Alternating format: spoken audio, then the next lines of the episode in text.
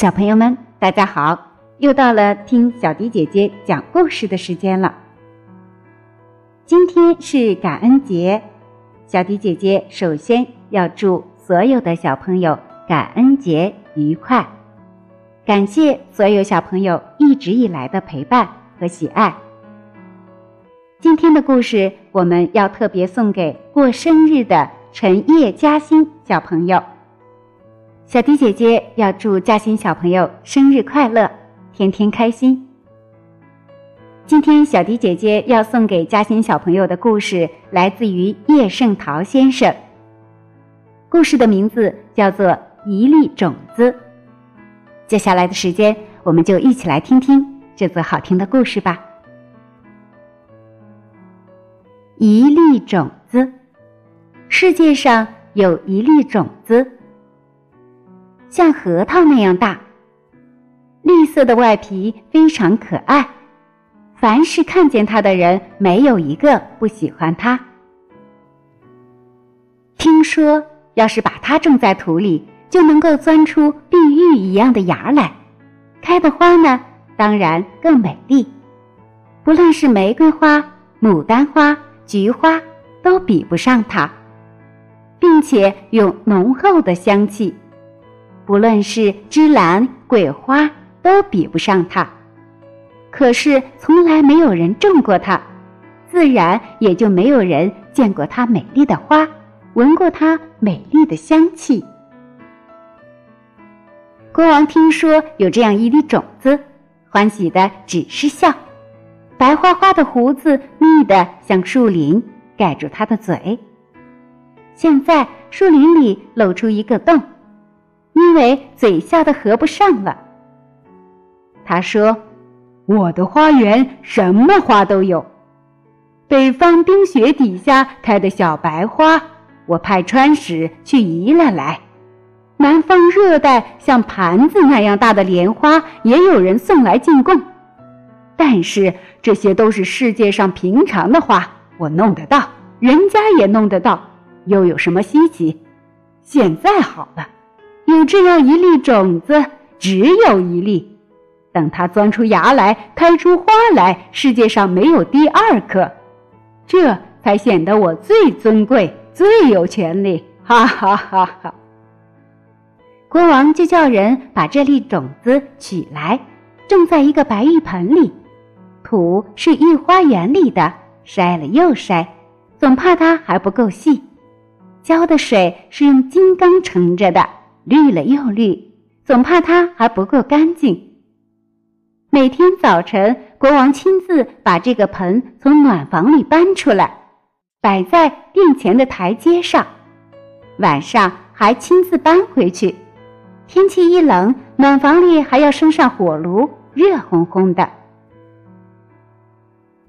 国王睡里梦里也想着盆里钻出碧玉一般的芽来，醒着的时候更不必说了。老坐在盆旁边等着，但是哪里有碧玉一般的芽呢？只有一个白玉的盆，盛着灰黑的泥。时间像逃跑一般过去，转眼就是两年。春天草发芽的时候，国王在盆边里祝福：“草都发芽了，你也跟着来吧。”秋天许多种子发芽的时候。国王又在盆边祝福说：“第二批芽又出来了，你也该跟着来了。”但是，一点效果也没有。于是，国王生气了。他说：“这是死的种子，又臭又难看，我要它干什么？”他就把种子从泥里挖出来，还是从前的样子，像核桃那样大，皮绿油油的。他越看越生气，就使劲儿的往池子里一扔。种子从国王的池里跟着流水流到乡间的小河里。渔夫在河里打鱼，一扯网把种子捞上来。他觉得这是个稀奇的种子，就高声叫卖。富翁听见了，欢喜的直笑，眼睛眯到一块儿。胖胖的脸活像个打足了气的皮球。他说：“我的屋里什么贵重的东西都有了，像鸡蛋那么大的金刚钻，核桃那么大的珍珠，都出大价钱弄到手。可是这又算什么呢？有的不止我一个人，并且张口金银珠宝，闭口金银珠宝，也真有点俗气。现在呢？”有这么一粒种子，只有一粒，这要开出花来，不但可以显出我高雅，而且可以把世界上的富翁都盖过去，哈哈哈哈！富翁就到渔夫那里把种子买来，种在一个白金盆里。他特意雇了四个有名的花匠，专门经营这一粒种子。这四个花匠是由三百多人里考试选出来的，考试的题目特别难，一切种植名花的诀窍都问到了，他们都答得头头是道。考取以后，给他们很高的工钱，另外还有安家费，为的是让他们能够安心工作。这四个人的确是尽心尽力，轮班在白金缸边看着。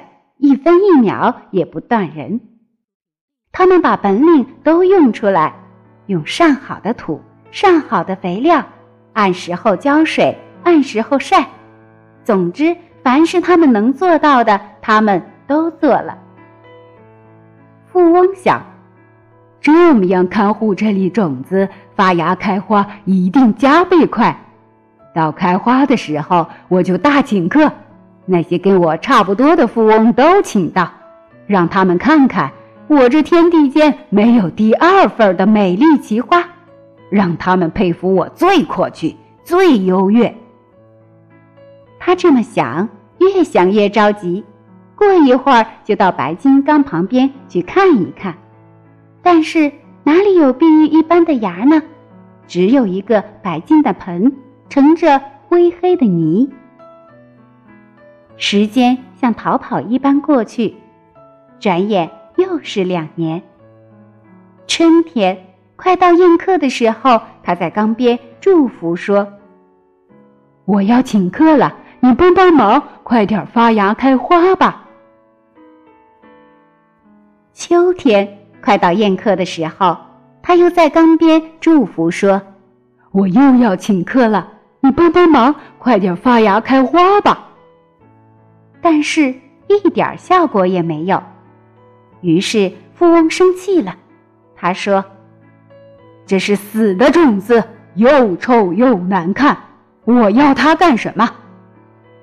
他就把种子从泥里挖出来，还是从前的样子，像核桃那样大，皮绿油油的。他越看越生气，就使劲往墙外一扔。种子跳过墙，掉在一个商店门口。商人拾起来，高兴极了。他说：“稀奇的种子掉在我的门口，这一定是要发财了。”他就把种子种在商店旁边，他盼着种子快发芽开花，每天开店的时候去看一回，收店的时候也要去看一回。一年很快过去了，并没看见碧玉一般的芽钻出来。商人生气了，说：“我真是傻子，以为是什么稀奇的种子，原来是死的，又臭又难看。现在明白了，不为他这个坏东西耗费精神了。”他就把种子挖出来，往街上一扔。种子在街边躺了半天。让清道夫跟脏土一块儿扫在秽土车里，倒在军营旁边。一个兵士捡起来，很高兴地说：“稀奇的种子让我拾着了，一定要升官。”他把种子种在军营旁边，他盼着种子快发芽开花。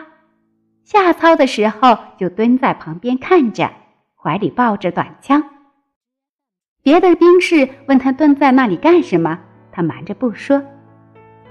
一年多过去了，还没见碧玉一般的芽钻出来，士兵生气了。他说：“我真是傻子，以以为是什么稀奇的种子，原来是死的，又臭又难看。现在明白了，不为他这个坏东西耗费精神了。他就把种子挖出来，用全身的力气往很远的地方一扔，种子飞起来，像坐了飞机，飞呀飞呀飞呀，最后掉下来，正是一片碧绿的麦田。麦田里有个年轻的农夫，皮肤晒得像酱的颜色，红里透黑，胳膊上的筋肉一块块凸起来。像雕刻的大力士，他手里拿着一把曲靖锄，他正在松田地里的土。他锄一会儿，抬起头来四处看看，由嘴边透出和平的微笑。他看见种子掉下来，说：“啊，真是一粒可爱的种子，种上它。”他就用锄刨了一个坑，把种子埋在里边。他照常工作，该耕就耕，该锄就除，该浇就浇。自然，那粒种子的地方也一样，耕、除、浇，样样都做到了。没几天，在埋那粒种子的地方，碧绿的像小指那样粗的嫩芽钻了出来。又过几天，拔干、抽枝，一棵活像碧玉雕成的小树站在田地里了。梢上很快长了花苞，起初只有核桃那样大，长啊长啊，像橘子了，像苹果了，像柚子了，终于长到西瓜那样大，开了，瓣儿是红色的，数不清到底有多少层，蕊是金黄的，数不清到底有多少根，由花瓣上，由花蕊里。